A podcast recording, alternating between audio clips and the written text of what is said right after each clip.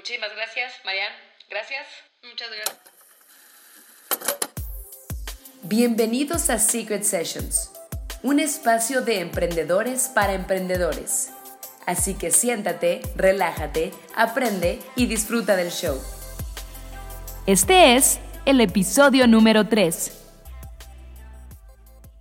Hola amigos, ¿cómo están? Mi nombre es Nini Iniestra. Bienvenidos al tercer episodio de Secret Sessions, el podcast. Un, un, episodio por mes, literalmente. Llevamos ya la fortuna de tener apenas tres meses. Eh, nos pueden escuchar en iTunes, nos pueden escuchar en SoundCloud buscando Secret Sessions, el podcast, y seguir nuestra cuenta en Instagram. Y pues estamos muy emocionadas eh, aquí mi queridísima Marianne y yo, porque hoy tenemos un gran, gran invitado que, que no les queremos decir más porque nos gusta que ellos se presenten solitos. Pero pues ahora sí que, Marianne, platícanos un poco cómo ha sido esta experiencia de nuestro tercer episodio en este podcast literalmente que hemos hecho. ¿Cómo te has sentido? ¿Cómo lo has visto? Y, qué comentarios hemos tenido, porque aunque no lo crean, ahí vamos, ahí vamos. Pues bueno, hola a todos los que nos están escuchando. Yo me he sentido muy bien, la verdad. Ha sido un... Bueno, más bien yo lo contemplaba como un reto y en realidad ha sido algo bastante sencillo porque pues prácticamente es platicar con gente que sabe de temas interesantes y la finalidad es de que de esos temas ustedes aprendan, ¿no? Pero también ustedes aprenden, pero nosotras también aprendemos, entonces eso está padrísimo. Y ya nada más me he dado cuenta que siempre estamos como en la raya, ¿no? Del final del mes. Entonces, como que nos gusta esperarnos al último día del mes para grabar todo. Exactamente, es, por la emoción, es por mantener la línea cool del programa. Uh -huh. Y de lo que ha platicado la gente, eh, pues yo creo que Digo, en realidad Nina ha sido la que... No sé cómo, ¿a ti te han contactado o ha sido por Instagram? Yo los he forzado. No, no es cierto. No, no, no. Nos han conta conta contactado, perdón, por las redes sociales. Eh, varias personas que apenas están empezando, que están empezando en sus ámbitos empresariales, porque cabe mencionar que queremos que recuerden que nuestros invitados, todos los que vamos a tener el honor de tener aquí, han sido, o más bien son, empresarias o empresarios o emprendedores, ¿no? Porque también hay una ligera diferencia entre un empresario y un emprendedor, porque hay un emprendedor que puede ser un comediante, ¿no? Sí, claro. Pero el punto es que se vaya por su propia línea y no se vaya por la estructura sistemática de toda la vida de, de, de trabajos y demás, ¿no? Entonces, eh, la gente nos ha contactado por medio de las redes sociales, Secret Sessions, el podcast en Instagram, y nos han platicado muchísimas cosas. De hecho, el episodio pasado tuvo bastante éxito con nuestra queridísima Carla. Carlita, aunque ya habíamos dicho que no le íbamos a decir así, eh, Carla Arellano en el tema de espiritualidad. Y hoy, curiosamente, la línea no es que se vaya a ir por el tema espiritual, pero sí se va a ir por el tema de desarrollo personal y quizás un tanto espiritual que es apasionante y todos los seres humanos tenemos que, que desarrollar. ¿Estás de acuerdo? Eh, me parece que va a ser más por el hilo de la disciplina mental, ¿no? pues no sé, aquí nuestro experto nos, nos platicará. Digo, de lo que yo sé, porque la verdad es que no, todavía, no, todavía no decimos quién es el invitado, pero has de saber que yo no sé cuál es el tema, o sea, Nina me platicó más o menos, pero ahora sí que va a ser alguien que, que, ajá, o sea, puede estar como los que nos escuchan así de, órale, yo no conocía eso, literal. Y pues ya vamos a dejar de hablar nosotras, porque el programa es literalmente de nuestro invitado. Quiero eh, darle la bienvenida a un, a un gran amigo que tengo el gusto de conocer de, realmente desde hace dos años, tres años más o menos, y puedo decir que es de mis grandes amigos, eh, aunque haya una diferencia de inclusive escolaridad, de edad, ¿no? Pero nos unen muchas cosas. Él tiene 16 años apenas. Nah, no es cierto. Pero es una extraordinaria persona y hay mucho que aprender de él. Así que yo no voy a presentar ya nada más de Ricardo quiero que él nos platique un poquito de su historia y de ahí nos seguimos. Bienvenido, mi queridísimo Ricardo. Eh, pues muchas gracias. Gra gracias sobre todo por lo de 16 años. Porque, este, Era 18, exagero. Sí, porque creo que 16 ni siquiera es la diferencia de edad entre tú y yo, pero es bastante más. Eh, pues, pues muchas gracias por, por invitarme. Eh, yo, me, bueno, déjame presentarme con las, para las personas que no me conocen. Yo soy Ricardo, Ricardo Ortega, tengo 55 años aunque dicen que soy muy poco romántico al decir mi edad, porque yo siempre digo que realmente pues cumplí 55, pero ya estoy a la mitad del año 56, ¿no? Entonces, realmente todo el mundo dice es que cumplí 55, pero no, ya, ya estoy en el siguiente. Entonces, en, diciembre, ¿no? Ya, ya, no hagas cuentas. Entonces, este, eh, eh, en diciembre voy a cumplir 56 años. Feliz cumpleaños. Muchas gracias. Anticipadísimos. Ajá. Y, y, bueno, yo pues este, básicamente soy, profesionalmente soy ortodoncista, soy dentista de profesión con una especialidad en ortodoncia. Y aparte, bueno, soy em, empresario en network marketing, que es, que es mi área de, como de, de gusto, ¿no? Es, es, la parte gustosa de lo que no tiene que ver con mi consultorio, pero que me encanta hacer. Y pues, básicamente, eh, bueno, estoy, eh, estoy casado, tengo dos hijas, una de 14 años y una de 10. Mm. Me encanta ser papá, me encanta este, esa parte, sobre todo ahorita que están en unas edades en las que son súper disfrutables, ¿no? Antes de que se nos empiecen a revelar. Pero... Eso no pasa, amigo. No, espero que no. Y las mías seguramente no, van a ser inocentes. Pero, este, pero bueno, eh, básicamente, pues, eh, si te puedo contar mi historia así en, en pocos pasos, pues e, es curioso cuando volteas hacia atrás y ves 56 años, pues ya te das cuenta que han pasado muchas cosas, ¿no? Cuando de repente te acuerdas de algo que te pasó y de repente te das cuenta y dices, ups, fue hace 30 años, pues ya se te paran los pelos, ¿no? Porque ya estás hablando de, de, que ya lleva uno tiempito, tiempito aquí, ¿no? Pero, pues yo creo que he tenido una vida con muchos contrastes, con cosas como todas, ¿no? Con cosas eh, muy buenas, con cosas malas, con, con muchos procesos de adversidad, pero también con muchas recompensas, con muchos procesos dolorosos, pero eh, pues al final con mucho aprendizaje, ¿no? Y, finalmente todo ese proceso pues me ha llevado, me llevó desde, desde joven, de los, eh, quizá desde los 18 siempre tuve curiosidad por, por este, sobre todo por cómo pensaba la gente, ¿no? Siempre me llamó la atención cómo pensaba la gente, cómo discrepaba tanto el pensamiento de las personas entre unos y otros. Y, y con el tiempo pues fui observando, yo siempre me he considerado una persona muy observadora de las conductas de otros y, no para juzgarlos, sino porque a veces las incongruencias o las formas me saltan, ¿no? No sé si es una habilidad eh, innata en mí, pero es algo que eh, siempre he percibido con, con, cierta facilidad y siempre me llamó la atención pensar, ¿no? Porque una persona eh, elige, por ejemplo, pasársela mal, porque una persona elige sufrir en vez de pararse y seguir caminando, ¿no? Porque una persona elige, por ejemplo, eh, hacerse la víctima en vez de resolver sus problemas. Entonces yo decía, bueno, pues es que aparentemente suena fácil.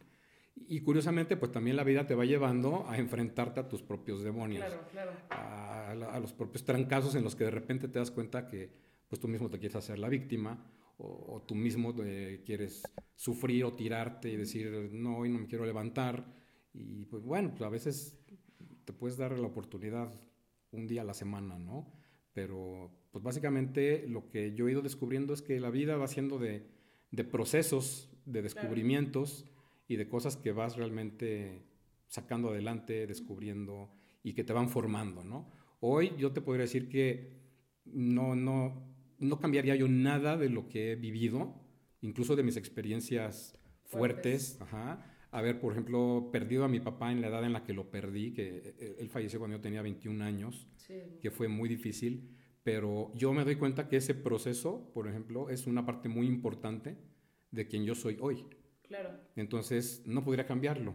¿Me explicó? No podría decir, ay, no, es que ojalá no se hubiera muerto. Bueno, pues no. Hubiera sido diferente. Exactamente, sí. Pasó y, y, hoy te puedo decir que gracias a eso tuve todo, de, de hecho, ese, ese parteaguas en mi vida fue uno de los procesos que realmente me movió a descubrir pues cómo me sentía yo mismo, ¿no? Eh, dentro, de ese, dentro de esa temática y pesadez y todo eso que, que, experimentas con la pérdida de alguien, ¿no?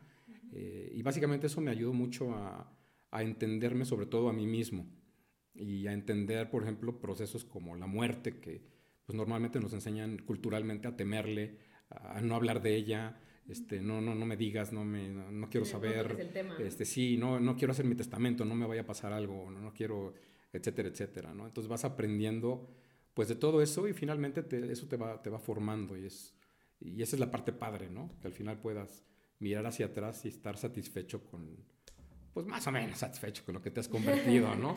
Todavía obviamente, obviamente, claro, nunca estás, eh, eh, pues la vida es un proceso, entonces, y la vida es de procesos.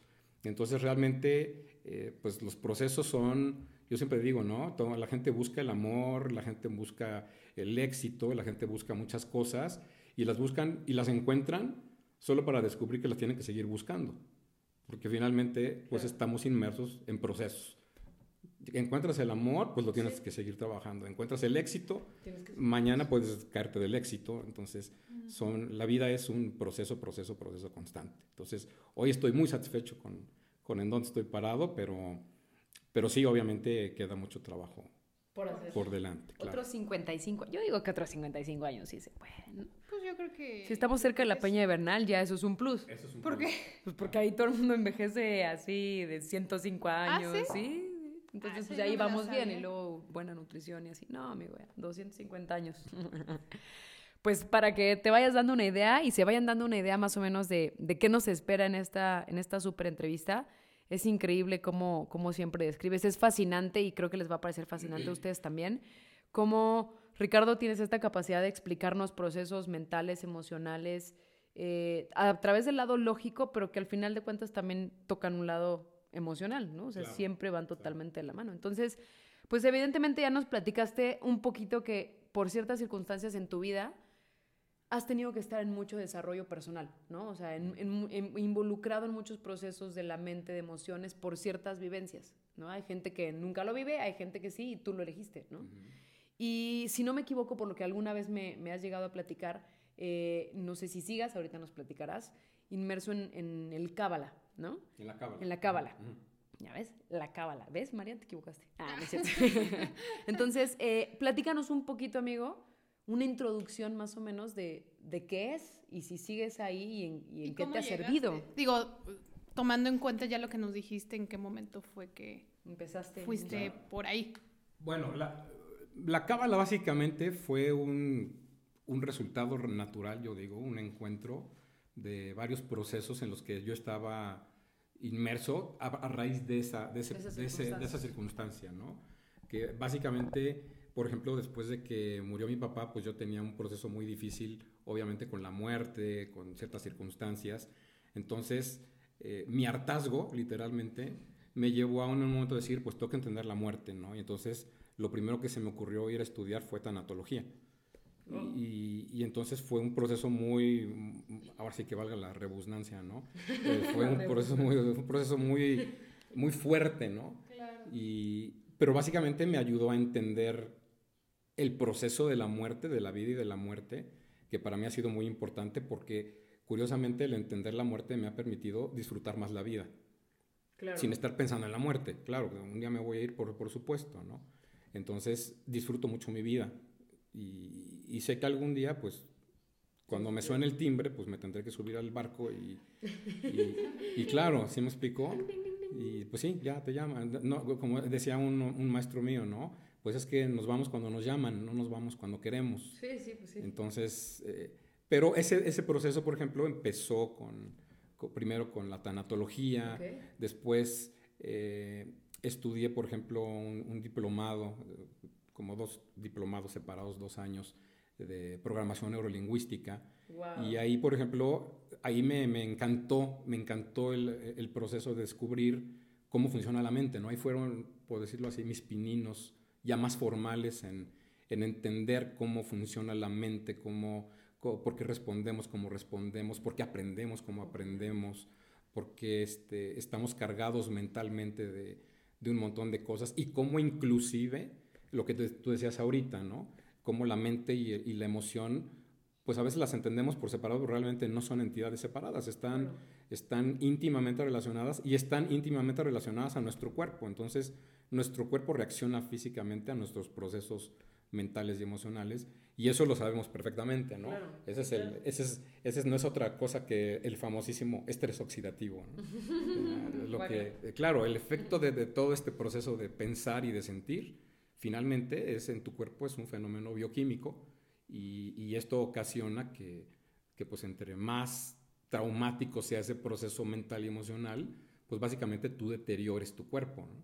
Y eso es algo que muchas filosofías hablan desde hace mucho. Te dicen la mente y, el, y, la emoción están ligadas al cuerpo. Sí, claro. Y, y, y, y, entonces, volviendo a la pregunta original, pues básicamente eso me fue llevando a, a conocer a, dentro de estos mismos grupos a, a, varios maestros y ahí fue donde eh, básicamente eh, en un grupo que teníamos, que mi, mi, mamá iba a ese grupo con una amiga y me decía, ven, vente, ven a estudiar esto, es muy interesante. Y yo decía, ay, no, son puras señoras, qué, qué flojera, ¿no?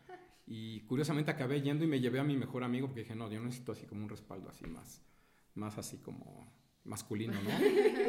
Cualquier cosa. Claro, así algo que me sienta yo protegido aquí con todas estas venerables. Pero eh, curiosamente esa, esa, esa persona con la que iba mi, mi, mi, mamá fue la que nos introdujo al, primero al mundo del hermetismo, que es otra, otra filosofía, y después al, a, la cábala, ¿no? Wow. Y la cábala básicamente lo que es es que es la parte del, la parte del misticismo, por decirlo así, la parte oculta que se le llama del judaísmo. Es una, es, es una a, a, mí me gustó siempre mucho porque básicamente la cábala es un, un, estudio filosófico, por okay. decirlo así, porque no es, un, no es ni una religión ni es una ciencia, ¿no? Entonces yo todo lo que está en medio ahí pues es, es sensacional porque es filosofía y entonces... Claro, todo está, es posible. Exa más. Exactamente, me permite aceptarlo o rechazarlo.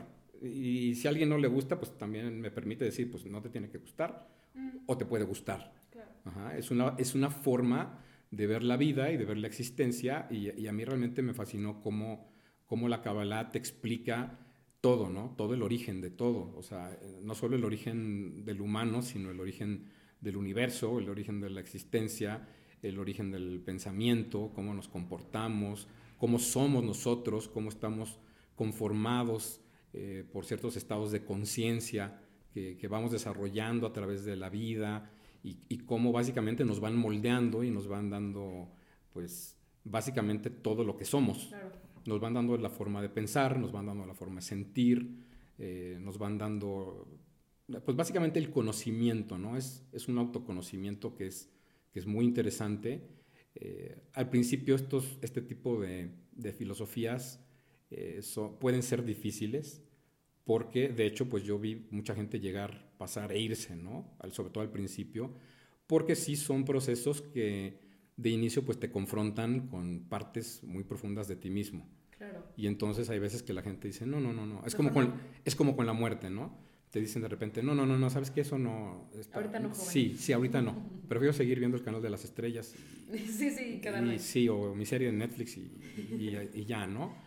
Y, pero básicamente la cábala es, es, es, eso, ¿no? Es, un, es una filosofía que te permite entender eh, pues, el porqué de muchas cosas, sobre todo de inicio dentro de ti mismo. Okay. Y, y, ese es el proceso padre, ¿no?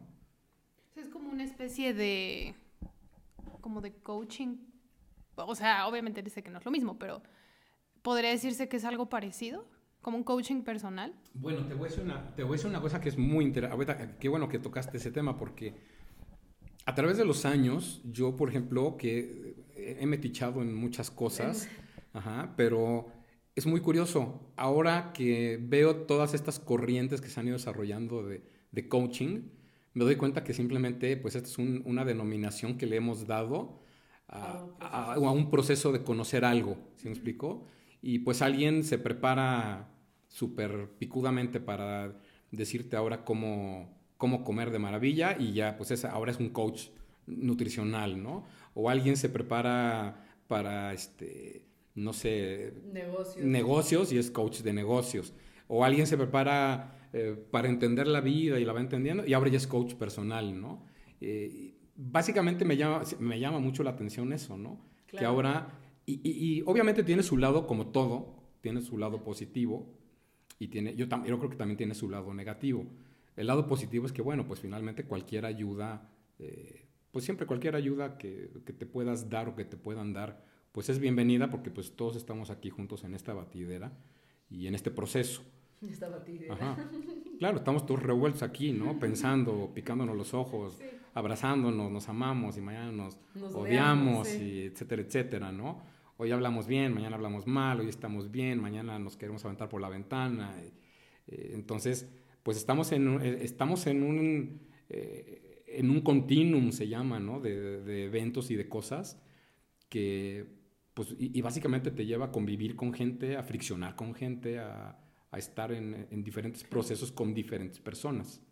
Entonces, básicamente la, la cábala, por decirlo así, pues sí es un, en cierta forma, podrías decir que en términos modernos, pues es un coaching espiritual, espiritual emocional hasta cierto punto. De hecho, la cábala incluso tiene niveles de estudio.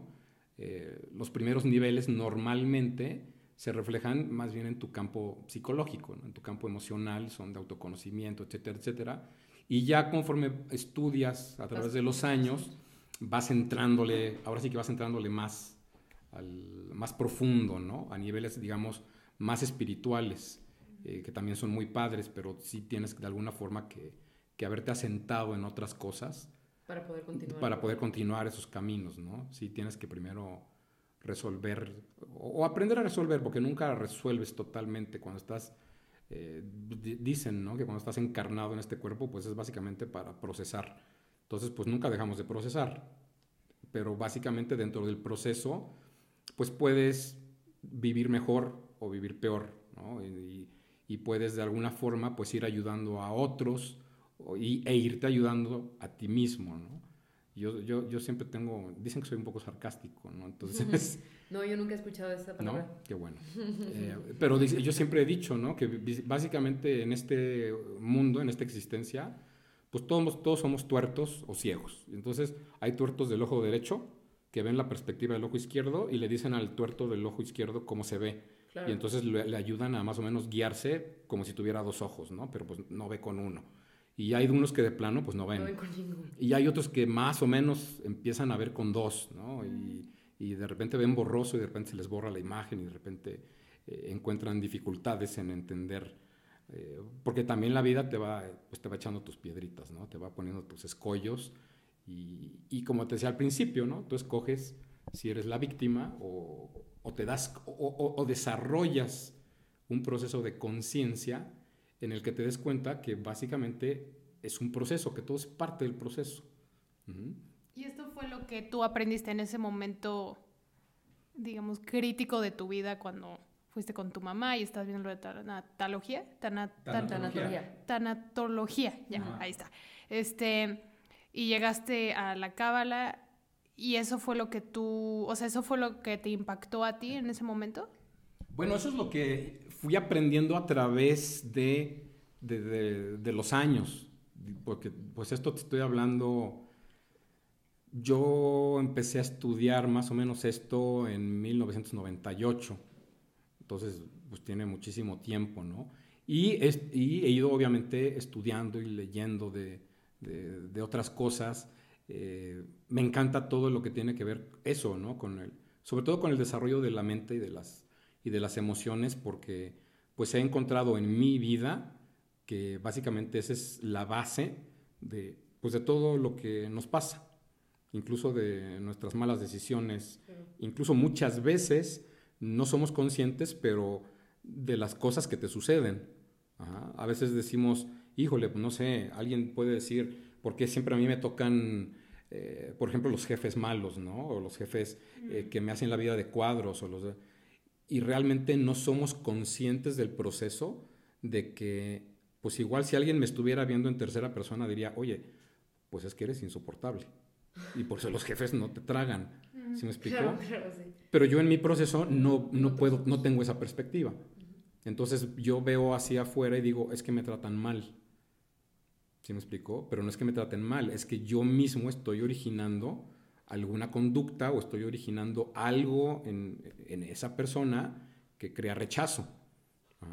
Y entonces, pues tienes que aprender. Aparte, bueno, cuando tú estás finalmente, por ejemplo, frente a un jefe, pues tienes que entender, frente a un jefe, una pareja, un hermano, un amigo, eh, pues tienes que entender que ellos también vienen de un proceso todos. Sí, sí, sí, sí, no eres, el, no eres la única persona. exactamente, entonces, por eso te digo que es un menjurje. Ajá, todos estamos en un proceso y todos aquí coincidimos y pues a la hora de empatar procesos, Es todo un arte. Eh, Claro, claro. Pues sí, totalmente. ¿Y, y, y qué es lo...? Digo, yo sé que son cientos de cosas las que obviamente te llevaste, que aprendiste, que seguramente sigues practicando, pero hoy en día, ¿cuál es, si tuvieras que escoger una o un par de, de procesos o enseñanza o lección de todo esto de la cábala, ¿cuál sería? O sea, un proceso diario de trabajo mental, o, o sea, algo que digas, yo gracias a la cábala hago esto todo el tiempo, o sea, ya se me quedó como un hábito o como una enseñanza. Bueno, creo que algo que, que- que aprendí que para mí es muy importante, pues prácticamente diario, porque pues, todos los días tienes algo que confrontar, ¿no? Eh, incluso, incluso puede ser desde la cajera antipática que te atiende en el banco hasta un conflicto eh, con tu pareja o con tus padres o con alguien más cercano, ¿no? Un conflicto fuerte o la pérdida de alguien o el hecho de que salgas del súper, te asalten y te quiten tu dinero o salgas y te quiten tu coche o cosas así más fuertes, ¿no? Pero realmente siempre hay procesos, todos los días hay procesos. Y, y- y lo que yo en cierta forma hago, he aprendido a hacer en cierta forma sistemáticamente dentro de mi cabeza, es siempre a flexibilizar mi mente. Y eso es muy importante porque pues cuando te das cuenta que pues tienes algo enfrente que es difícil y que tienes que hacer algo, pues vuelvo a lo mismo, ¿no? Escoges o, o resuelves o complicas. Y si complicas, pues Atente. Exactamente, es como meter, como decía mi abuelita, es como darte un balazo en la pata, ¿no? Y entonces, bueno, pues después te va a doler la pata. Pero si tú escoges resolver, vas a encontrar que todo es mucho más sencillo. ¿Sí me explicó? Sí, sí, sí. Eh, si yo salgo y pues ya se robaron mi coche, pues, pues tengo que tomar las medidas en, en ese momento para resolver qué pasa con mi coche, pues lo primero que tengo que hacer es ir y levantar un acta y luego hacer ta, ta, ta, ta, ta. Y al final puede que me quede yo con mi enojo, porque también el enojo es parte del proceso. ¿Sí me explicó? Y el enojo, al final del- de la cuerdita, es un proceso que ya originas hacia tu cuerpo físico, porque la percepción de enojo es realmente la percepción de todo un fenómeno bioquímico que ya se dio en tu cuerpo y que te hace sentir el nudo en la garganta, la patada en el estómago, eh, el dolor en el cuello, el dolor de cabeza, etcétera, etcétera. Y entonces te das cuenta que pues tu cuerpo ya está sufriendo Ese proceso. el proceso, exactamente. Entonces, tú puedes escoger eh, de alguna forma aminorar el peso del proceso y cómo lo haces, pues básicamente resolviendo. Resolviendo contigo mismo, no solo, no solo resolviendo el proceso del coche, Sí, la situación como exacto, sino resolviendo mi enojo con el proceso del coche. Ajá, Mi resistencia al proceso del coche. Una de las lecciones, de, por ejemplo, de, de- de la cábala que siempre me han gustado mucho, eh, hay un estado de conciencia en la cábala que se llama, que, que básicamente representa a la realidad. Y, y te dicen, con la realidad no se pelea. Con la realidad no se fricciona, porque si tú, si tú te resistes a la realidad. Claro. estás creando fricción, estás creando una fricción adentro y esa fricción te va a llevar directamente al sufrimiento. Entonces, pues es- es- puede ser el coche, puede ser la cajera que me tocó la más lenta de todo el banco, puede ser cualquier cosa que en ese momento yo tenga que decir, a ver, esto me está sacando de mi, me está sacando de mis casillas, me está enojando, me está sacando de mi centro, a ver, ¿qué, qué tan real es mi enojo? ¿Realmente tengo tanta prisa? Bueno, yo a veces hasta como, como suena medio raro lo que voy a decir, ¿no? Pero el otro día, por ejemplo, estaba yo tan enojado, tan enojado de que la cajera de verdad era imposible yo- y había una sola cajera, ¿verdad? Que sabes qué hice? Dejé pasar a la persona atrás de mí. Para tú Ajá. Y, fue como una Buen parte tip. de- fue como una parte de mí decir, a ver, no es cierto, ni tienes tanta prisa, eh, estás enojado porque estás aquí parado y según tú estás perdiendo el tiempo, a ver, pues no, serénate, este, entra en tus cinco sentidos. Yo siempre me digo, dite lo que le dirías a otra persona, ajá, y, y ahora, pues tu lección es, deja pasar al de atrás Y espera más. déjalo pasar para adelante. Y, de hecho pasó y se tardó cinco minutos más, ¿sí me explicó? Y yo salí dándome cuenta que realmente todo mi proceso de enojo había sido pues, yo siempre les digo, una mala broma de mi mente. ¿Por qué? Porque pues, tu mente te dice, hey, tienes prisa. Hey, Sí, ahí, y- y claro, estoy perdiendo tiempo valiosísimo. Y, esta, y la cajera es una tatata. Y, y este banco es una porquería. Y, y entonces de repente es curioso, pero volteas y la gente está enojada.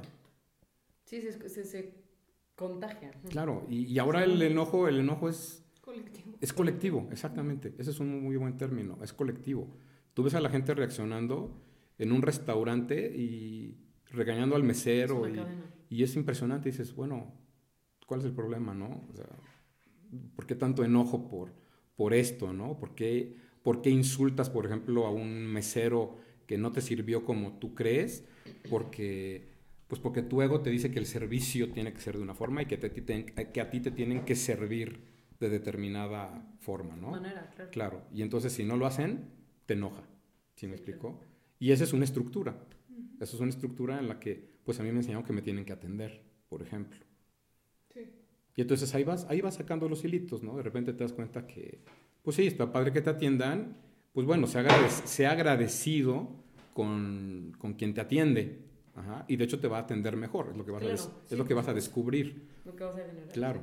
Hay, hay hasta videos, ¿no? Que, que atiende mal. Dicen, nunca, nunca le hagas la vida de cuadros a un mesero porque aguas con lo que haga con tu comida allá adentro, ¿no? Claro.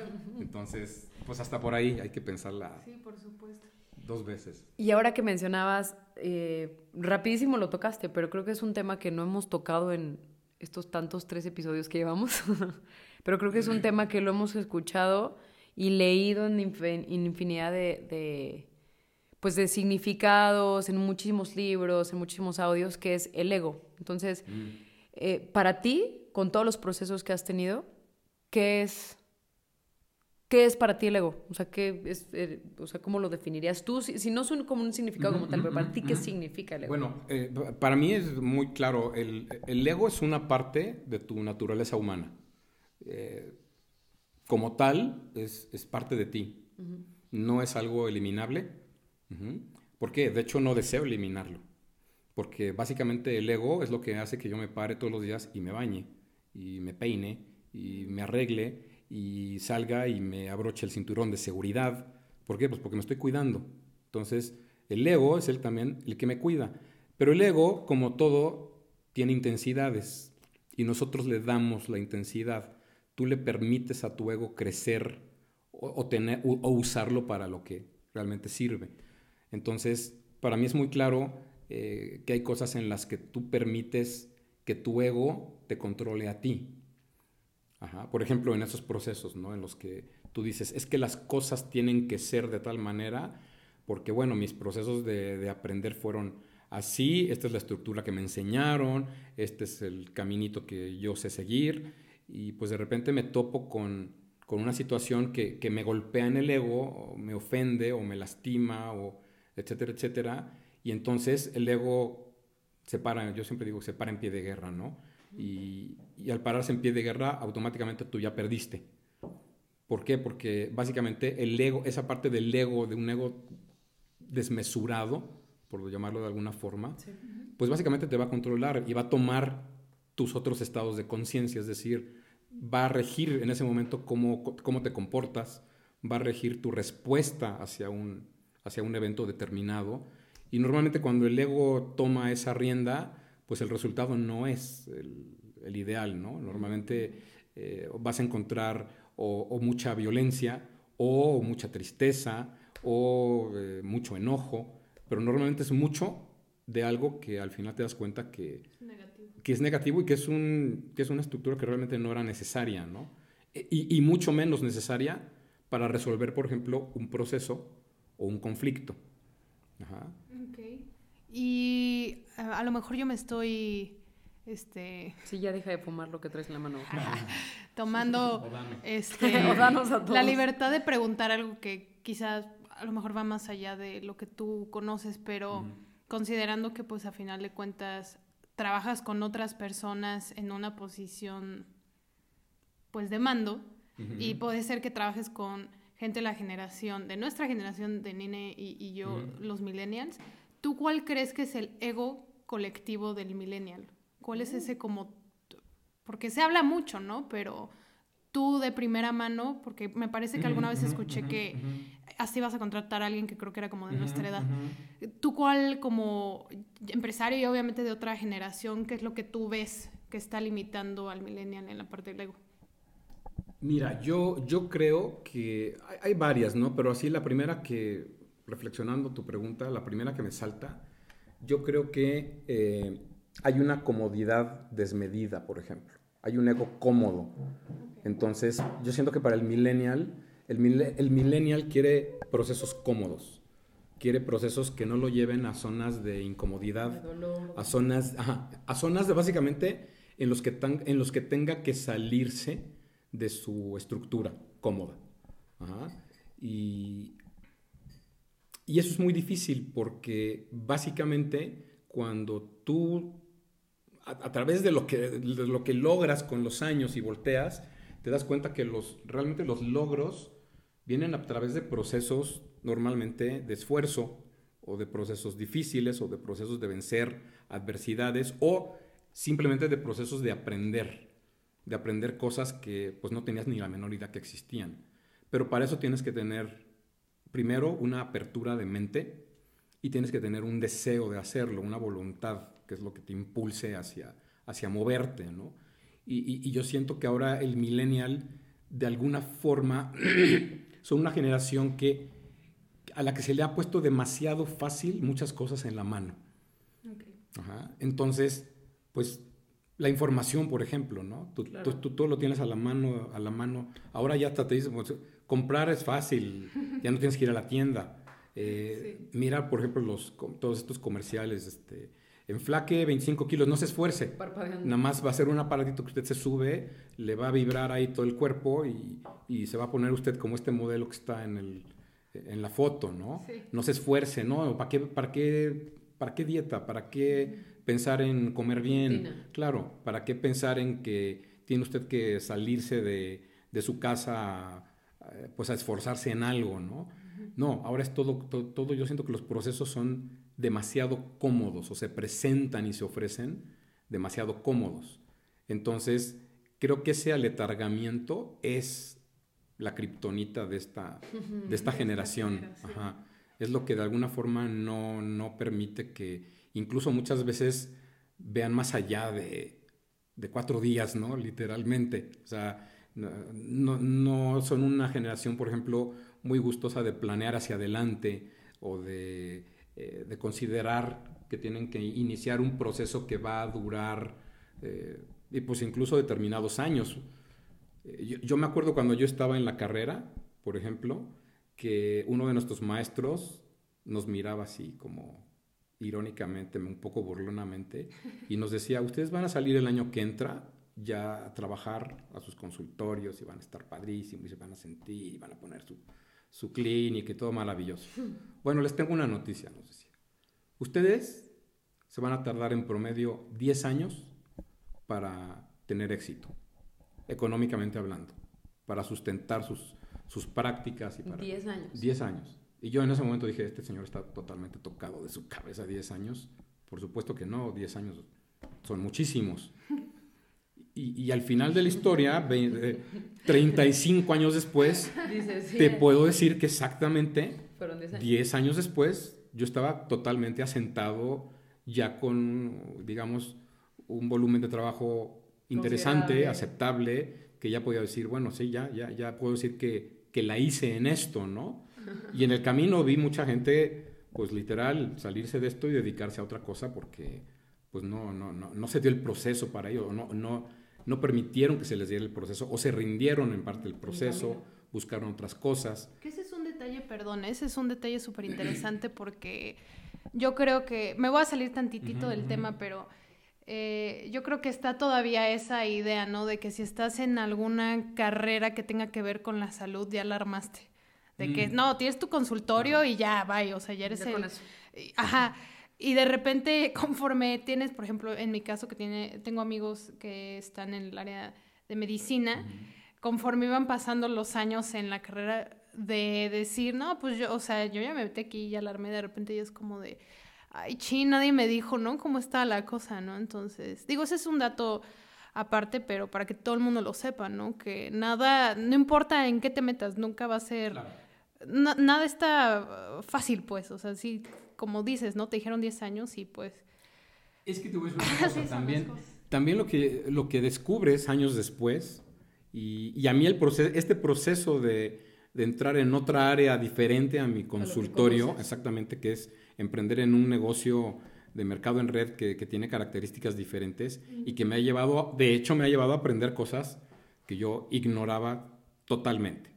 Yo pensaba que tenía un consultorio excelentemente bien administrado y armado y todo, y, y obviamente cuando te sientas y ves, y ves las realidades, de repente te pones los anteojos de la realidad, de repente dices, wow, tengo, por aquí se me está saliendo el dinero y por acá también y por allá. Claro. Y, y- y te das cuenta que yo, por ejemplo, me doy cuenta que yo estudié una carrera en la que salí pues bastante bien y después estudié una maestría en la que también pues salí bastante bien y, y podría yo decir que soy exitoso en lo que hago. Claro. ¿Sí me explicó? Pero ¿qué pasa? Soy buenísimo, por ejemplo, como ortodoncista, soy buenísimo, me encanta y todo, pero nadie me enseñó a ser empresario de lo que hago. Ese es- Nadie me enseñó a hacer un, un negocio de lo que hago. ¿Sí me explico? ¿Por qué? Porque en la escuela no te enseñan eso.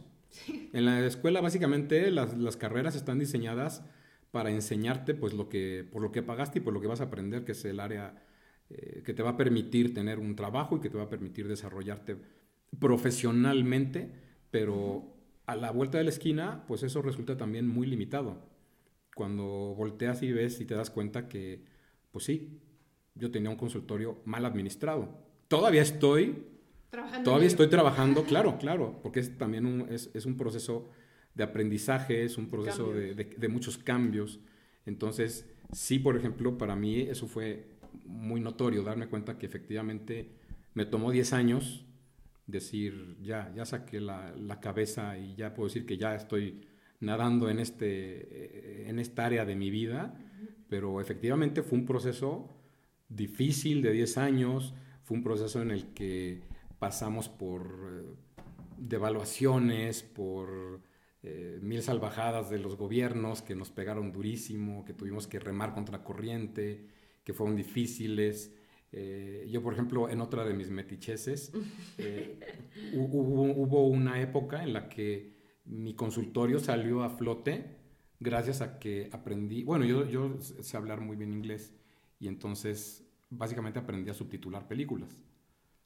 Y entonces, claro, y entonces durante, durante un año yo pude mantener mi consultorio subtitulando películas porque la consulta se fue al sótano 2.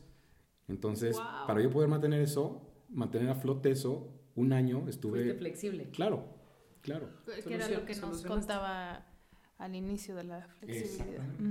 Sí, porque luego pasa, eh, regresando al tema del ego, que yo no puedo hablar por mí porque pues no llevo tanto tiempo en este mundo, ¿no? Pero, o sea, lo he visto en gente más grande con carreras y demás que dicen, no, o sea, pues sí, aunque ahora sí como el del Titanic, ¿no? El capitán, pues me hundo y no busco otra opción, ¿no?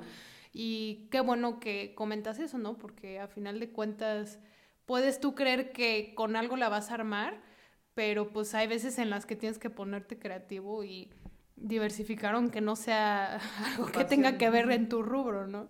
Entonces eso está muy interesante, que Es- es- ni ese- me lo imaginaba. Ese proceso de conciencia que dices es muy importante porque efectivamente, por ejemplo, es la diferencia entre una persona que se hunde ante una adversidad y la persona que decide que pues esto es un- una piedra y que se tiene que brincar la piedra y que tiene que seguir. Pero sí hay personas que se hunden. Sí, claro. ¿Sí me explicó? Si hay personas que se quedan en el proceso y, y- y bueno, ni siquiera estoy hablando de gente que, que, que- que, por ejemplo, que se quite la vida, porque sí los hay, pero te estoy hablando de gente que simplemente se queda en un proceso en el que no saben literalmente ni para dónde empezar. Pero no saben para dónde empezar, ¿por qué? Porque hay un, están aletargados en cierta forma, las, las mentes hoy día están aletargadas, entonces no, no, no, no me animo a ver qué hay más allá de esa barda en donde, pues sí, para salir del proceso me voy a tener que someter a una considerable incomodidad, pero si lo tengo que hacer, pues finalmente lo hago. Y, y ese aletargamiento muchas veces hace que la gente no se mueva. Y entonces crean pues lo que, lo que se llama un ego de víctima, ¿no? Se victimizan y entonces pues todo está en contra de ellos, todo está, eh, todo, todos tienen la culpa de, de, su fracaso o de su falta de resultados, menos ellos. ¿Se me explicó? Porque soy una víctima, entonces soy una víctima de todo lo que me rodea. Lo que me pasa. Exacto, pero no me doy cuenta que en cualquier momento la rienda de mi vida la tengo yo. Y entonces, como yo lo digo, o sea, pues si necesitas, pues ponte a vender tamales, no importa. Sí, claro, ponte, ponte, creativo. Claro. Sí, no, y este es un comentario para los millennials que nos escuchan. Digo, en general, ¿no? Pero aquí la idea es eh, pues tratar de ayudar a, a, nuestra generación que... nuestra gente. A, nuestra gente, pero nuestra generación que a, a final de cuentas lo que tú decías es, es muy verdad, ¿no? Es muy verdad. Es totalmente real de que de que lo que pasa con nuestra generación es que todo nos lo han simplificado y se entiende por la diferencia, por ejemplo, tu generación, que yo también lo veo en mis papás que tuvieron unas infancias, eh, que inclusive si eras alguien de una, un nivel socioeconómico bien, pues desde que te mandaban a comprar cosas a la tiendita y de que ya te ibas tú en camión solo y demás, ¿no? Y en la generación que nos tocó, los padres querían evitar todas esas cosas que ellos tuvieron que vivir, ¿no? Y obviamente junto con las, eh, este, las tecnologías, que pues es como la película de Wally, ¿no? Cada vez todo es más fácil y no hacemos nada, ¿no? Entonces, eh, yo le quiero decir a, la gente de mi edad que nos está escuchando de nuestra generación que que ya se me olvidó a qué iba. Hay que trabajar duro, no sé qué ibas a decir. Sí, Los quiero. No, ¿qué, ¿qué, qué, es lo que estamos, digo, Pero mira, te voy a decir, por ejemplo, ahorita lo que tú decías, lo que tú me preguntabas, por ejemplo, de qué, de qué es lo que me parece débil en esta generación, ¿no? En la generación actual. También te puedo decir que tiene una parte muy positiva, que ah, ahorita la vemos. Mm. Pero te puedo también decir que mi generación tiene, también tiene una parte débil. Mm. Y es esa justo que acabas de tocar. El proceso de protección, de, protección, de sobreprotección, de no, literalmente, de no permitirles a, a los hijos como yo digo, su legítimo derecho a sufrir, su legítimo derecho a toparse con una pared y, pues sí, igual abrirse una herida en la frente ya que le tengas que poner tres puntos, ¿no? Sí. Y, no, yo no quiero que básicamente mi hijo sufra. Y, básicamente lo que tú haces cuando, cuando tú no permites que los procesos le lleguen a tus hijos, literalmente les estás cortando las piernas. O sea, estás creando inválidos emocionales. ¿Por qué? Pues porque después la persona realmente no tiene ninguna respuesta, no sabe tener respuesta. Sí. Entonces, ese es una, yo creo que ese es un aspecto muy negativo, por ejemplo, de mi generación, que, que básicamente fuimos, sí, en cierta forma, producto de una rigidez, ¿no? Es, es, es, es, es común escuchar que decían, el otro día ponía una amiga mía en, en el Facebook eh, un, una ilustración con un cinturón, una pala un este básicamente era un cinturón, una pala y no me acuerdo otras dos, una chancla, exacto, una chancla y otra cosa, ¿no? Y decía, ¿con cuál de estas cuatro te atendieron? Y entonces todo, todo el mundo ponía, no, pues la chancla y, la paleta de madera, ¿no? Y el cinturón, no, a mí el cinturón. Con chancla amarrada. con la paleta. Exactamente. Como el zorro así de... Y, yo les ponía, y yo les ponía ahí, ¿no? Ponía un, eh, una publicación que le, le, decía yo a mi amiga, no, ahí, ahí te faltan los ojos penetrantes de mi mamá porque yo en mi generación, a mí mi mamá me miraba y me controlaba totalmente con la mirada y yo con la mirada sabía que me había salido del riel totalmente y sabía que iba a haber una respuesta. Y entonces automáticamente decía, ok, ya, no pasó nada, yo voy a tratar de aquí bajar el perfil, a ver si de aquí a la casa, a ver si de aquí a la casa se le olvida, obviamente no se le olvidaba, y normalmente había una respuesta, ¿no? Había un, un regaño, había una consecuencia. Y yo veo que eso no hay ahora no hay consecuencias. Pero eso yo creo que es más, más bien yo lo veo, por ejemplo, en la generación, o sea, sí millennial, pero más bien de los hijos de muchos de los millennials. O sea, eso es lo que yo veo. ya, mm, ya no te regaño por nada y... Ajá, pero ya un nivel... creo que es la Z, creo que así se llama. y ya me acordé lo que quería decir. Em, de lo de, por ejemplo, si algo te falla en un negocio, que después dices, no, pues ya nunca más, ¿no? En el caso de los millennials que nuestra molestia es, por ejemplo, cómo nos re- remuneran después de tanto tiempo de estudio. Y yo digo, pues si es que si te molesta, no es que dejes tu trabajo, pero va lo mismo, no hay que buscar otra opción. Y eso es lo que yo veo que les falta mucho. O sea, hay mucha comodidad en inconformidad, irónicamente, pero no va a más allá, ¿no? No, pues es que ya me dijeron que así era, pues estudié mi carrera y pues aquí me quedo y pues, y pues ni modo, ¿no? Pero odio mi trabajo. Entonces, ese es un tip, ¿no? O sea, no se hundan con el barco, busquen un botecito, llevan el barco y el bote y después ese bote ya se vuelve el barco y dejan vas. el otro barco y que se hunda ahí. o no sé, ¿no? Pero ese era lo que iba. Pero sí, totalmente. em, pues es todo un juego como de dominó, ¿no? o sea, Hay una- de hay- un lugar pasa otra cosa y así. Claro, hay una máxima incluso que dice que siempre el, el- el verdadero aprendizaje va a llegar a través de lo inesperado o de lo incómodo.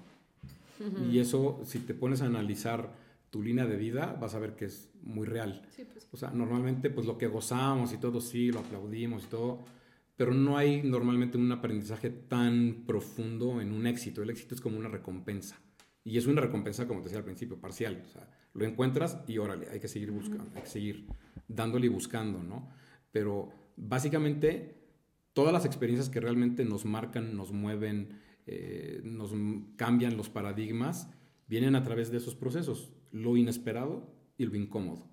Y entonces, pues ya, ya te amolaste porque pues basado en eso, ni siquiera las puedes modificar. O sea, no puedes decir, ay, no, no, yo no quiero que me pase esto.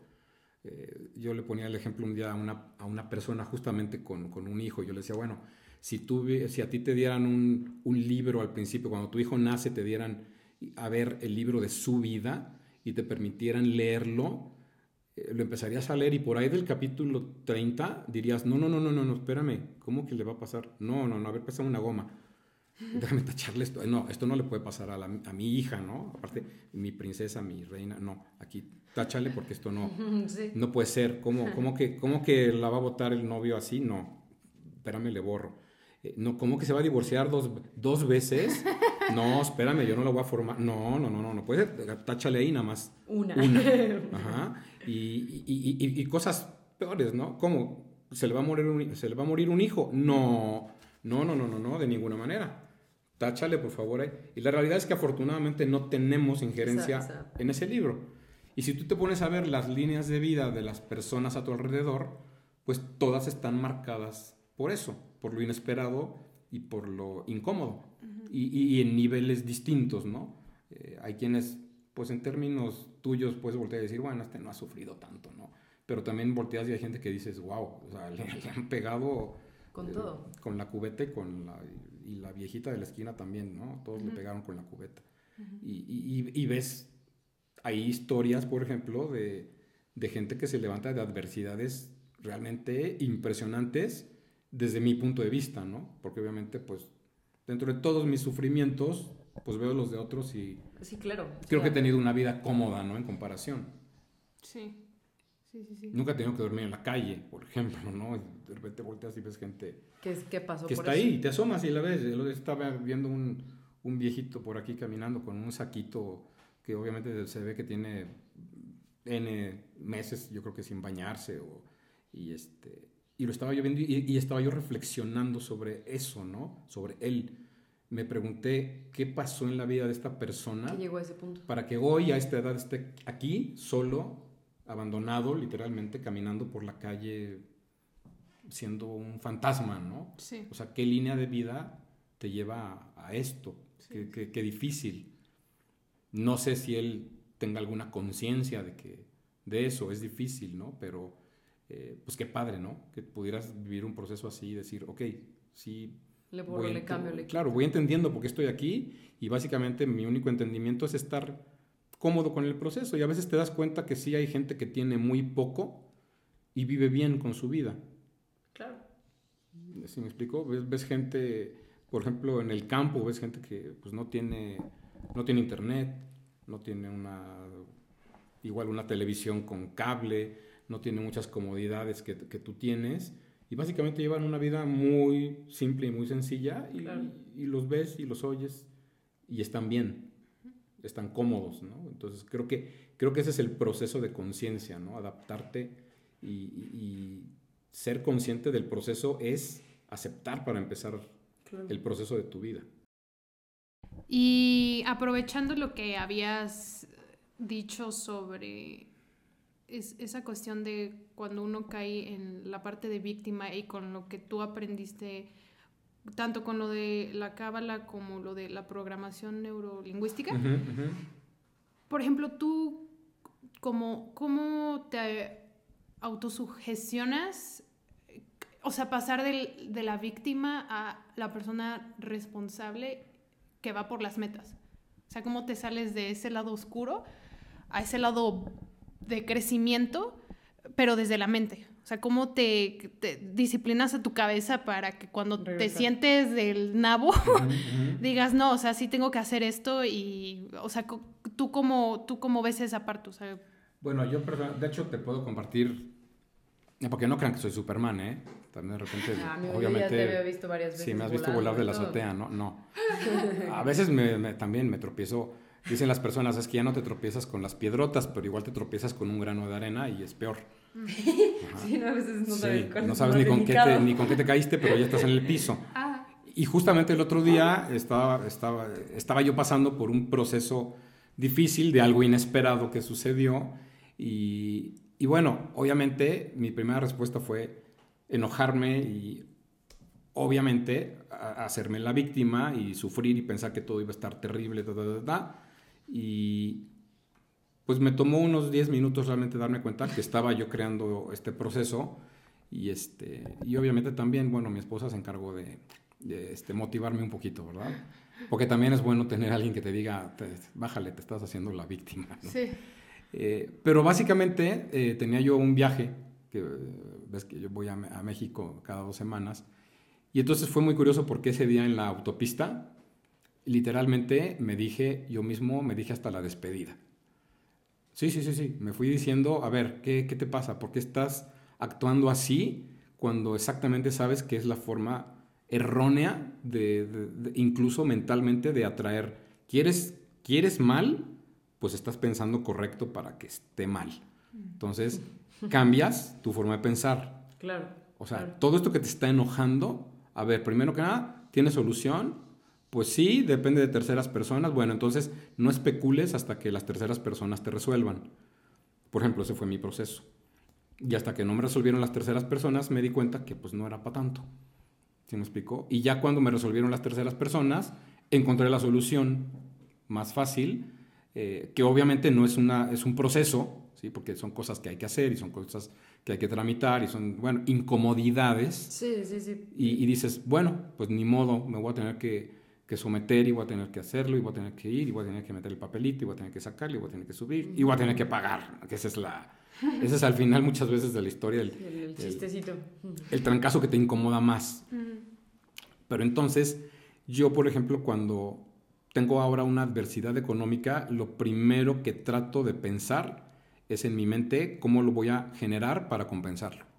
Es decir, si tengo un problema que me costó 10 mil pesos, no pienso que estoy perdiendo 10 mil pesos. Tengo que empezar a pensar en ese momento cómo voy a generar 10 mil pesos más. Mm, ¿Sí me explicó? Sí, sí, sí. Y cuando tú empiezas a crear eso en la mente, obviamente te da una perspectiva distinta. Y esa perspectiva te permite ver diferentes opciones diferentes respuestas. Pero para que tú puedas ver esas opciones y esas posibles respuestas, no puedes ya estar instalado en el enojo, ni en el sufrimiento, ni en el esto va a estar del nabo. lo peor. Exacto. Tengo que estar viendo más objetivamente lo que está pasando, porque hay, eh, también eh, hay una cosa muy interesante con la mente. Cuando, cuando tú estás estresado, eh, como te expliqué hace rato, el, el, estrés es un fenómeno bioquímico. Entonces tú literalmente estás inundando tu, tu cuerpo con una serie de mediadores químicos que te están creando todas esas sensaciones que tú interpretas como enojo. Pero no solo esas sensaciones, te, crean toda una serie de cambios físicos porque eh, la parte de tu cuerpo que crea esa respuesta es una parte muy primitiva y muy instintiva que básicamente reduce el proceso, aunque suene raro, reduce el proceso a que vas a ser el depredador o el depredado. Y entonces, en consecuencia de eso, creas una respuesta que si tú supieras lo que cambia físicamente en tu cuerpo, en tu piel, te dilata las pupilas, te, eh, aumenta el, ritmo cardíaco. Curiosamente, cuando tú estás en un estado estresado, como vas a tener una respuesta física, tu cuerpo lo que hace es deprimir o apagar los sistemas que no son prioritarios. Y uno de esos sistemas no prioritarios es el sistema inmune. Entonces, por eso tú te enfermas o tú te... hay una respuesta física. Claro, claro. Y si tú estás creando constantemente esa respuesta mental que, que crea esa respuesta física, obviamente pues tu sistema inmune siempre está en el piso. Por eso las personas con más estrés se enferman más. Básicamente porque no tienen, no tienen defensas. Entonces, es, es un proceso que hay que, que, hay que entender cómo reaccionas físicamente y cómo esa línea de pensamiento va a crear una respuesta eh, en tu cuerpo que va a retroalimentar una respuesta mental, ¿no? Entonces, volviendo al, al ejemplo que decía yo hace rato, ¿no? Eh, tú estás enojado pensando en un proceso mental y estás creando la imagen negativa, la imagen negativa, que es la respuesta natural de, de esa parte de tu cuerpo porque está diseñada para sobrevivir. Entonces esa parte nunca te va a decir, no, te va a ir padrísimo, tú llegale, va a estar maravilloso. No. Te va a decir todo lo contrario. Claro, te va, a, te va a enseñar todos los riesgos. Te va a enseñar todos los riesgos para que tú calcules básicamente eh, tus respuestas. Pero esa respuesta básicamente te va a estresar.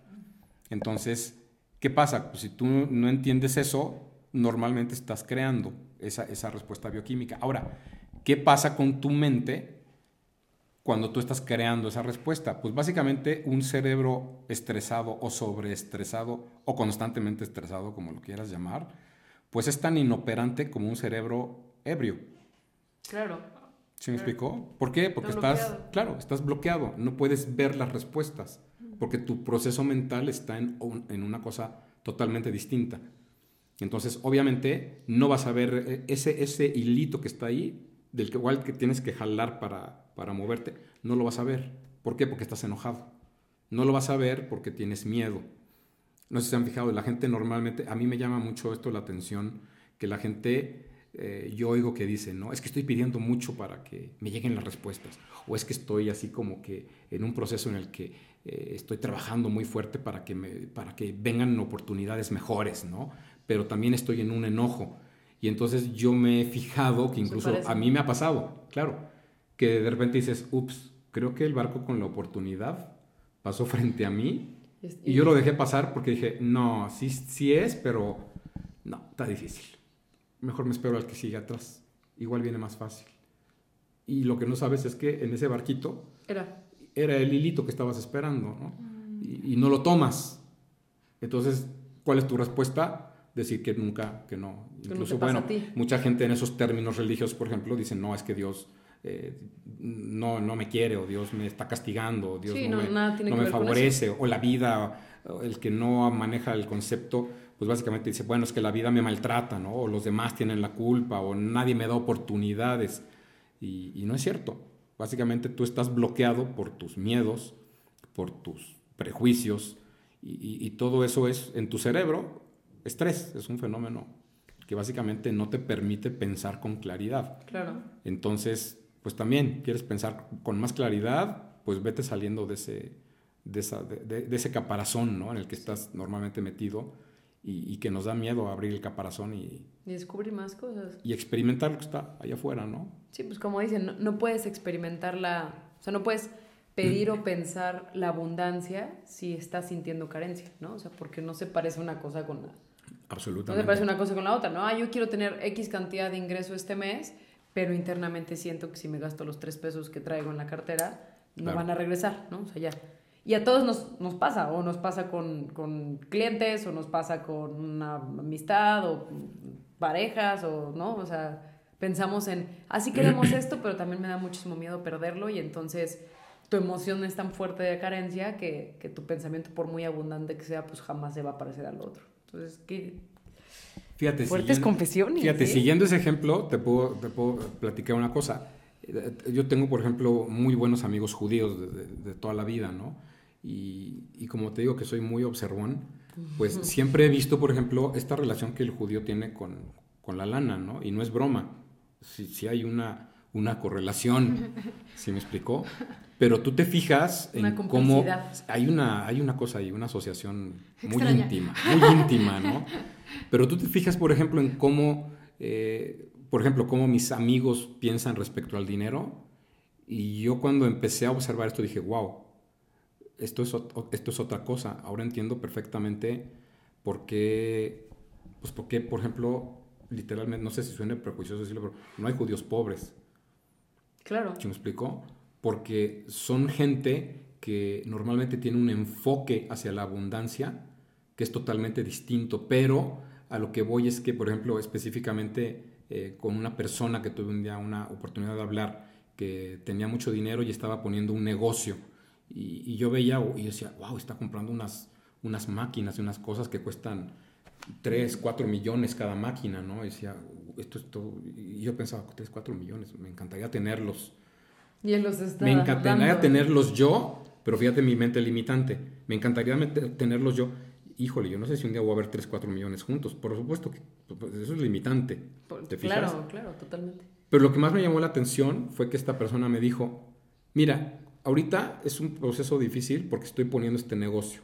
Y literal, cuando yo acabe de invertir en este negocio, ya hice mis cuentas y me voy a quedar con dos mil dólares en mi cuenta bancaria. Y es todo con lo que me voy a quedar.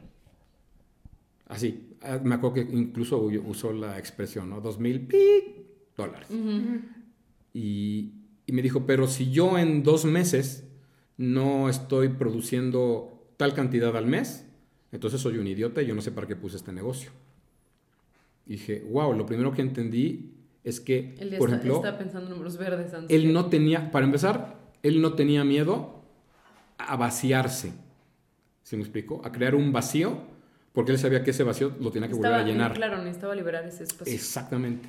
Y a mí me impresionó eso porque me doy cuenta que la gente, por ejemplo, no quiere soltar dos pesos.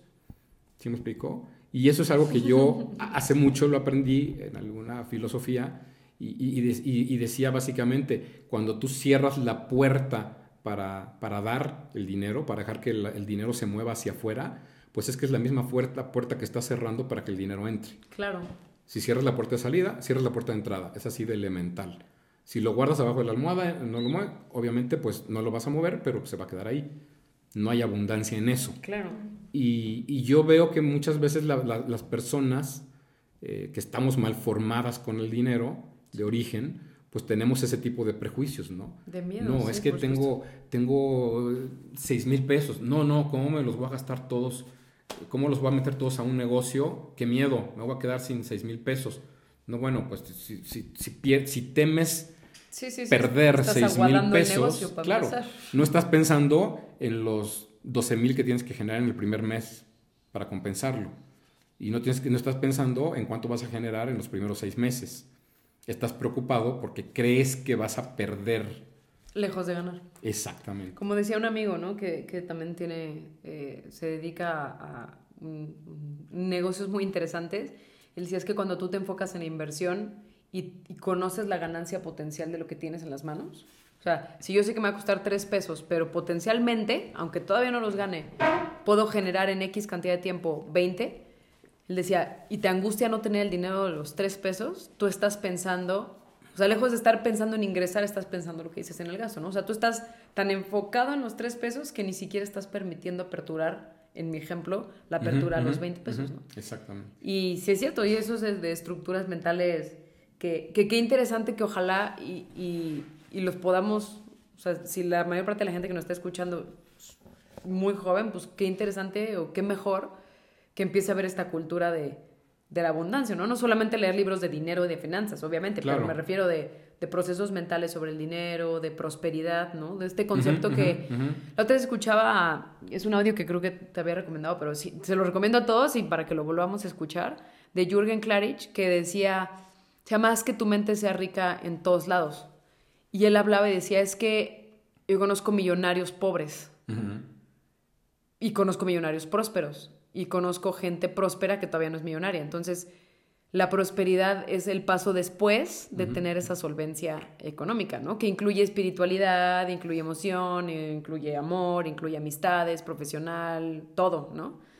Pero él hablaba de eso, o sea, nos estancamos en solamente ganar mucho dinero y de repente, pues sí, hay gente que tiene la capacidad y ha trabajado tanto mentalmente en ganar dinero que solo es lo único que tiene, ¿no?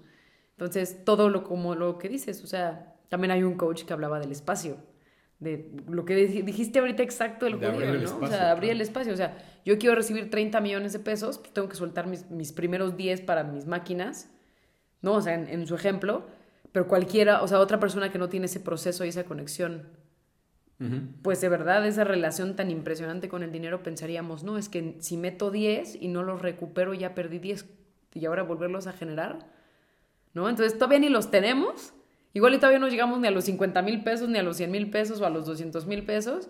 Y, y, ya nos estresa el ejemplo de él porque decimos, uy, qué güey.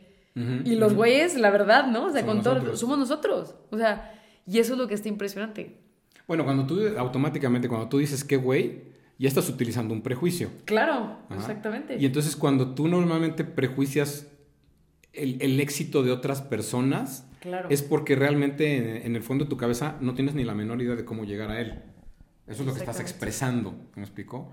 entonces, claro, entonces normalmente lo que tratamos de hacer es minimizar el éxito de los demás. Ay, eh, sí tiene lana, pero es re güey. Es desagradable. sí, o es Se lo heredaron. Justamente hoy escuchaba un audio en la mañana de Diego Dreyfus que él hablaba del dinero, justamente en ese audio, y platicaba en una conferencia que me pareció extraordinario y decía, ¿quién de aquí admira a Carlos Slim, no? Y obviamente no, no se ve, pues es, el audio de la pura conferencia que seguro está en video. Y dice, ah, mira, solo dos personas de quién sabe cuánta gente, ¿no? Entonces él decía, es que mucha gente no lo quiere y lo aborrece porque, yo no sé, ¿no? Pero ah, le regalaron, le heredaron la plaza, este, fue un dedazo, ¿no? Y él decía, puta, aunque a mí me den un dedazo y me den Telmex, yo pasado mañana lo quiebro. ¿No? O sea, aunque haya sido un dedazo, ¿qué capacidad mental debes de tener? Conexión con el dinero, yo no sé con otras cosas, pero ¿qué conexión debes de tener con ese tipo de temas? Que aunque a mí me dan de dedazo Pemex y no sé qué va a pasar con él mañana, literalmente mañana. bueno, es como el concepto que alguna vez, creo que lo platicábamos tú y yo, ¿no?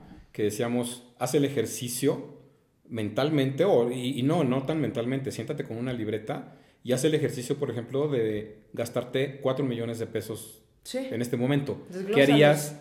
El otro día yo platicaba eso con unas personas, ¿no? Y le decía, bueno, si yo te doy 4 millones de pesos en este momento, ¿qué harías? Y obviamente ahí es donde ves nuestra respuesta mental al dinero, porque el dinero finalmente es un concepto. Claro. Y, la forma en la que queremos ganarlo y usarlo depende totalmente de nuestros prejuicios y de nuestras estructuras mentales y emocionales. Entonces la gente, por ejemplo, lo primero que te dice es pagar deudas. ¿Para qué, ¿Para qué harías con cuatro No, primero pagaría todas mis deudas. Luego me compraría yo una casa. Luego, otra vez me iría yo de, ajá, luego me iría yo de vacaciones. Luego, ajá, luego haría, o sea, y te vas dando cuenta que harían todo lo que desean, ajá, dentro del deseo, desean hacer. Pero, de la escasez total, exactamente. se les va, se acaba pues. Exacto. Y, y siempre recuerdo a, a otra persona que conocí hace muchos años que tenía muchísimo dinero y una de las cosas que me llamaba la atención de esta persona es que era un empresario muy joven, hace muchos años, y, no tenía casa propia. Vivía en una residencia. Renta. Pero no tenía casa propia. Y entonces todo el mundo decía, ¿cómo? Pero, ¿cómo? Claro, ¿cómo no tienes casa? Y me acuerdo perfectamente su respuesta. Él decía, una casa que en esa época costaba 3 millones, ¿no? Una, una verdadera mansión de esas, ¿no? Y él decía, no, ¿yo por qué voy a meter 3 millones pagar en ladrillos cuando los puedo convertir en seis. ¿En negocios? Ajá. Pues cuando los tengo trabajando y los tengo creando otra cosa, yo decía, wow. Y, y, a mí pagar una renta de 20 mil pesos, no sé, en esa época que era un dineral, decía yo, a mí, para, a mí pagar una renta de 20 mil pesos no me representa nada. Porque pues obviamente yo estoy generando más que eso. Claro. Pero no me funciona tenerlos en ladrillos, ¿no? Decía, wow. A menos de que de ladrillo saques una mega. Pero. Claro, que lo conviertas en algo que te vaya a producir. ¿No? Pero, inversión. Pero para él una, tener una casa no era, literalmente no era negocio, ¿no? Y él lo escucha, y es algo que se está escuchando ahorita mucho, ¿no? O sea, que la gente, lo, mismo, si me va a costar este, un millón de un millón ochocientos, pues mejor meto exactamente ese mismo préstamo bancario de un millón ochocientos a varios negocios que en un año me van a generar Exacto. tres millones seiscientos, ya de ahí me compro la casa y vuelvo a hacer lo mismo y así te vas. Exacto. Y esos son procesos, sí, o sea, de todo, ¿no? O sea, que so- son procesos que, pues yo creo que no tienes que tener ni siquiera 60, 70 años para empezarte a preocupar de esas cosas. O sea, Ujú. hay que empezarlo a hacer en la edad en la que te encuentres ahorita escuchando esto, o sea, este programa, pues empezar a proyectar Claro. eso ya. Claro, ¿no? no, O sea, hay tiempo para eso. O sea, no hay, no hay una, no hay una, una edad. fecha de donde, ah, ya, ya te me, toca. Yo me he encontrado, como, como decíamos, con gente muy joven que está letargada y que cree que no puede por su juventud, cree que no es el momento, cree que no puede, o cree que eh, No lo no, se ven con dinero, exacto. No se ven con dinero, no se ven con abundancia, no, etcétera, etcétera. Pero curiosamente también me he encontrado, por, yo, yo, yo tengo 55, como decía mi abuelita, entrados en 56, pero realmente yo, por ejemplo, eh, a esta edad no me siento ni remotamente viejo. ¿Sí Claro. me explico? Eh, y, y me he topado con gente que me dice, No, ya. ¿cómo? ¿Estás empezando un negocio ahorita? No, no, no, no, yo no le entro porque, no, ¿sabes qué? Ya, Eso es ya para- viví mucho. eso es para chavos, me dijo un día una persona. Es que eso- eso- ese tipo de negocios, no, eso es para chavos, eso no es ya lo nuestro. No, no, yo, o sea, yo estoy buscando poner una papelería y una tiendita y una cosa así, porque sí, pues es lo de mi generación, ¿no? Claro. Pero aún así, Pero, eh, exactamente, pero ves que es un concepto. Lo que hay que aprender del dinero, finalmente, es que ta- también está asociado a la mente y a las, a las emociones. Uh, Claro. vaya que sí. Y, y como yo les decía, si tú si yo te saco un billetito, aquí un billete de 500 pesos es un rectángulo de papel. ¿Me explicó? Y Realmente, ¿quién le da el valor? O sea, tiene un valor real, ajá, de acuerdo al banco y a todas estas cosas, pero ese valor, ese billete de 500 pesos tiene un valor mucho más allá de eso que tiene que ver con tu esfuerzo para ganártelo, por ejemplo. Entonces, Claro. ese billete de 500 pesos que tú dices, ay, bueno, ay, se me perdieron en el pantalón, ya, pues ya ni modo, o sea, eran 500 nada más, ¿no? Y hay gente que dice 500, espérame, con eso como tres días. ¿Sí me explicó? Dependiendo del contexto. Entonces, ese dinero también es, tiene, tiene una, una, un respaldo mental y emocional. Entonces, hay que aprender porque el dinero básicamente, el dinero tiene reglas Sí. y el dinero tiene leyes y no conocemos las leyes. Y, y lo que yo he observado y ahora he aprendido de la gente que tiene mucho dinero es que básicamente aprenden las leyes del dinero. Y las obedece. Y las, y exactamente. No hay caminos, no hay atajos hacia el dinero. A menos que te saques el melate, ¿no? Pero, que también lo, o sea, son peores, ¿sabes? Los pero esos exactamente, a eso iba, a yo, ¿no? Esto ya leí una estadística en Estados Unidos de las personas que se han sacado la lotería, premios más de 5 millones de dólares en los últimos 10 años, y el 80% de esas personas han perdido, han- se han declarado en bancarrota tres años después. Entonces, Y, imagínate. ma- y endeudados, o sea, además. Exactamente. Tú dices, ¿cómo alguien puede perder 3 millones, 4 millones de dólares? Sí, claro que se pueden perder. Porque si tú no entiendes las leyes del dinero, obviamente el dinero te va a ganar a ti. El dinero, cuando tú lo tienes en la mano, eh, va a sacar lo mejor, pero lo también peor. puede sacar lo peor. Exactamente. Entonces, eh, pues, ¿qué es lo que crees tú, por ejemplo, que el dinero va a sacar de ti? Y segundo, ¿qué es lo que tú quieres que el dinero saque de ti? Claro. Yo, pues sí, obviamente, pues igual podría pensar en, en comprarme una pizza diaria, ¿no? Porque me encanta la pizza de por sí, pero pasado mañana voy a estar rodando y voy a estar enfermo y voy a estar mal, Claro, claro. por poner un ejemplo bobo. Pero básicamente, pues yo tengo una, una idea de qué quiero hacer con el dinero, ¿sí me explico? Y entonces trabajo en consecuencia de esa idea. Eh, Uno de mis maestros alguna vez, por ejemplo, me decía, eh, tú tienes que conceptualizar el dinero literalmente como si fuera agua. ¿Cómo controlas el agua? Y el agua no tiene forma, no tiene contención, no la puedes detener. Si la tratas de detener en las manos, se te, va, se te va a ir entre los dedos. No la puedes contener. La tienes que poner en un Administrar. contenedor. Ahora, ¿qué forma le quieres dar? Pues la- el agua va a tomar la forma del contenedor que tú le des. Porque el agua no tiene forma.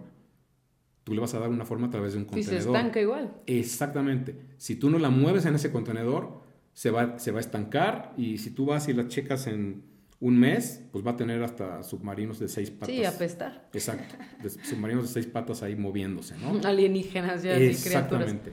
Y eso, ese fenómeno se da en la mente con tu, con, con- con tu concepto del dinero. O sea, yo quiero dinero porque lo quiero guardar, guardar, guardar, guardar abajo de la, de la, este, de la almohada o en una cuenta de bancos. Y, y no lo quiero usar porque me da miedo usarlo y lo que quiero es tener mucho. Bueno, no voy a ser feliz. ¿Se Claro. me explicó? Ahora, si, si lo voy a, me lo van a poner en las manos y voy a decir, bienvenidos de aquí saco, aquí saco de pobres a todos, pues lo vas a repartir y sí, vas a ser muy famoso y muy querido, pero pues podrías acabar en ceros otra vez, ¿sí me explico? Claro. Entonces, todos esos son conceptos. Entonces, fíjate cómo también el concepto del dinero y el concepto de generar el dinero están también al final muy asociados a, a la mente y a las emociones, a tus estructuras. O sea, finalmente todo, todo lo que tú hagas en tu vida lo vas a llevar a tus propias estructuras, a lo que aprendiste, a lo que haces, a lo que sabes hacer, a tus miedos. Entonces, por eso es un buen ejercicio ese, ¿no? Pensar, a ver, voy a agarrar un cuaderno ahorita y voy a ¿Qué voy a hacer pensar con cuatro millones de ¿Qué, pesos? qué haría yo con 4 millones de pesos en este momento? Ajá. Y apuntarlo con centavos. claro, claro, un ¿qué coche, un auto me cuesta tanto, pero no quiero este. No, no, ya no quiero este autito que me costó eh, 150 mil pesos porque está bien feito, ¿no? No, ahora quiero el de, El de 700, el ¿no? de 700 mil pesos. Y aparte lo quiero con asientos con calentador y quiero que me salude cuando me suba y todas estas cosas padrísimas, pero realmente puedo sostener un, un nivel de vida, o sea, finalmente eh, el dinero te da un estilo de vida, Claro. ¿se me explicó? Claro. Pero el estilo de vida cuesta. Entonces, es un buen ejercicio decir, bueno, ¿qué haría yo con abundancia en un momento dado? E incluso hacer un ejercicio muy profundo, porque hay que eh, eh, pensar, por ejemplo, qué parte oscura de ti sacaría el dinero. Claro. Porque hay una parte oscura. Digo, puede ser, eh, no sé, cualquier eh, tontería que puedas pensar, pero puede ser algo tan sutil, tan sutil como pensar que, eh, por ejemplo, con dinero, ahora yo voy a tener la razón siempre. Oh, sí, sí, sí. Lo que yo haga va a ser ley. Soy más valioso. Claro, porque tengo más lana. Entonces, no importa si estoy bien o mal, yo soy el que da las órdenes ahora. Y entonces yo voy a decir cómo es aquí, aquí como truenan las nueces. Ajá. Y eso es un prejuicio. ¿te fijas? Yes. Ese es, es muy interesante todo, Sí, no, es todo esto del- de cómo funciona nuestra cabecita. un episodio especial de ocho horas, ¿no? No, no. Ya será en otro. que sería en otra ocasión. Sí, claro, porque aparte esperemos que esta no sea la, la- que no sea ni la primera ni la última vez que platicamos de estas cosas. Y nos restan dos preguntas más. Sí. Eh, ¿Qué libro? Esta es una pregunta, bueno, que ya te la voy a robar yo, pero No, no pasa nada. ¿qué libro has regalado más? O si no los has regalado, porque hay gente que no le gusta regalar libros porque, Mm. pues, o sea, yo, yo, yo sí regalo libros, por ejemplo, pero a veces me pasa que está en mi adoración, que prefiero recomendarlo o si me lo encuentro por alguna razón ya lo compro y se lo doy a esa persona, ¿no? Pero hay personas que se lo compran para él, lo leen, lo regalan, se lo ponen a comprar para, para compensar el que regalaron y lo Ujú, siguen ujú, repartiendo y ujú. repartiendo, ¿no? Como en el caso de nuestra invitada del episodio pasado que regala libros. Regala a todos, claro. ¿no? Eh, ¿Qué libro has regalado tú? El que más has regalado o el que más has recomendado y por qué razón ese libro en especial. Y obviamente, pues, qué libro es, si te acuerdas del autor. Mira, uno de los libros, porque de hecho eh, este, este, este autor a mí siempre me ha llamado mucho la atención, es un autor, es un autor, creo que es chileno, estoy casi seguro que es chileno, que se llama Walter Rizzo. Y escribe unos libros muy interesantes, pero hay un libro particularmente que a mí me, que parte de este proceso, de hecho, me movió mucho ese libro, que se llama, eh, es algo así como la, las ventajas de la mente flexible. No me acuerdo si utiliza la palabra ventajas, ¿no? La, la maravilla de la mente flexible, una cosa por el estilo. Pero básicamente eh, el libro te habla de eso, ¿no? De cómo tú hacer una, un proceso de observar cómo las mentes flexibles funcionan mejor en diferentes ámbitos, ¿no? En, en la pareja, en- él toca ahí muchas, muchas áreas, ¿no? En las que te, te demuestra cómo la flexibilidad mental siempre te lleva a, a mejores terrenos. Entonces, a mí ese libro me, me gustó muchísimo, me gustó muchísimo porque habla de eso, ¿no? De flexibilidad mental. Y obviamente, pues, aunque no lo creas, eh, esto viene de que yo en alguna parte de mi vida, yo, yo no tenía cero flexibilidad mental. Claro. ¿Sí me explicó? Yo tenía una serie de conceptos que incluso ahora me maravilla voltearme a ver. Un día alguien me preguntaba, ¿no? ¿Qué le dirías a tu yo de, de 18 años? Hijo, pues para empezar le daría yo tres cachetadas, ¿no? Porque eh, pues que estaba muy perdido, ¿no? Eh, porque sí, porque yo tenía una serie de estructuras, de, de, de, complejos, de formas de pensar, que pues hoy día las volteo a ver y no... Es más, te podría decir que nunca me sirvieron para nada. ¿Sí me explicó? Y hoy día no las, no las uso, ninguna, ninguna está en funciones ahí, ni, ni remotamente, ¿no?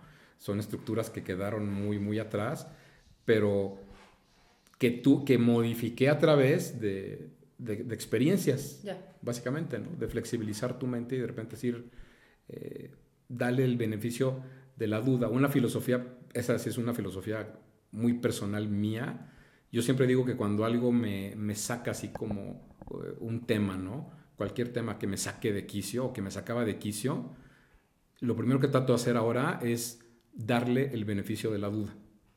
A cualquier tema. No me importa cuál sea el más radical que me puedas poner, eh, hay que darle el beneficio de la duda, ¿no? Eh, no hay que radicalizarse y pensar que tú tienes la razón o que tu punto de vista es el correcto, porque hay muchos puntos de vista. Y todos en su mundo son correctos. Claro, la verdad es un punto de vista. La verdad no existe. La verdad es el punto de vista de cada quien respecto a una realidad, que la realidad está ahí, inerte, pero el punto de vista lo tenemos cada uno. Entonces, el, el tener esa capacidad de, de flexibilizar tu pensamiento y decir, bueno, a ver, esto que realmente yo creo firmemente así, pues lo pongo en una balanza y, y déjame ver, ¿qué pasaría si no? ¿Qué pasaría si no es tan real? ¿Qué pasaría si yo estoy equivocado? A ver, esta persona que me está diciendo que lo ve y que realmente nada más de escucharla me irrita, eh, a ver, ¿qué, ¿qué, hay en ese punto de vista que me irrita? ¿Sí me explicó? Y entonces normalmente encuentro algo que es mío, que es un problema mío. Y cuando entiendo ese problema mío, de alguna forma logro ver al menos un poco el punto de vista de la otra persona. Y para mí eso es flexibilidad. Eso me ayuda a entender la flexibilidad. Eh, y, y, es un proceso muy, ¿cómo te diré? Pues muy cómodo, se vuelve cómodo mentalmente, ¿no? Eh, en Estados Unidos, por ejemplo, hay en las escuelas, eso me, me encanta, por ejemplo, hay equipos de debate. ¿no? Hacen sus clínicas y sus equipos y sus torneos de debate. Hasta y, a nivel nacional, a veces. Claro, claro, claro. Y, y, el debate es muy interesante porque aquí tú oyes a los políticos hablar de debatir y realmente para un político, por ejemplo, con todo respeto, si hay algún político por ahí escuchando, pues básicamente los políticos no debaten, los políticos se sientan en su asiento y lo que tratan es de eh, convencerte, sea como sea, de que su, punto de vista es el correcto. Pero en los lugares donde realmente debaten, es muy interesante porque, por ejemplo, pueden tomar un tema y, y decir, por ejemplo, el aborto. Y, eh, y, tú llegas con un equipo y tú tienes que preparar el tema del aborto, pero ¿qué crees? Tienes que preparar las dos posiciones. Tienes que preparar la posición en favor del aborto y tienes que preparar la posición en contra del aborto. Porque lo que vas a hacer no es discutir tu punto de vista, lo que vas a hacer es debatir. Y entonces cuando tú llegas al torneo, literalmente se echan un volado y dicen, ok, este dos, estos dos que van a, a, este, a competir, ok, ustedes van a ser pro y ustedes van a ser contra. Oye, pero yo no creo en el aborto.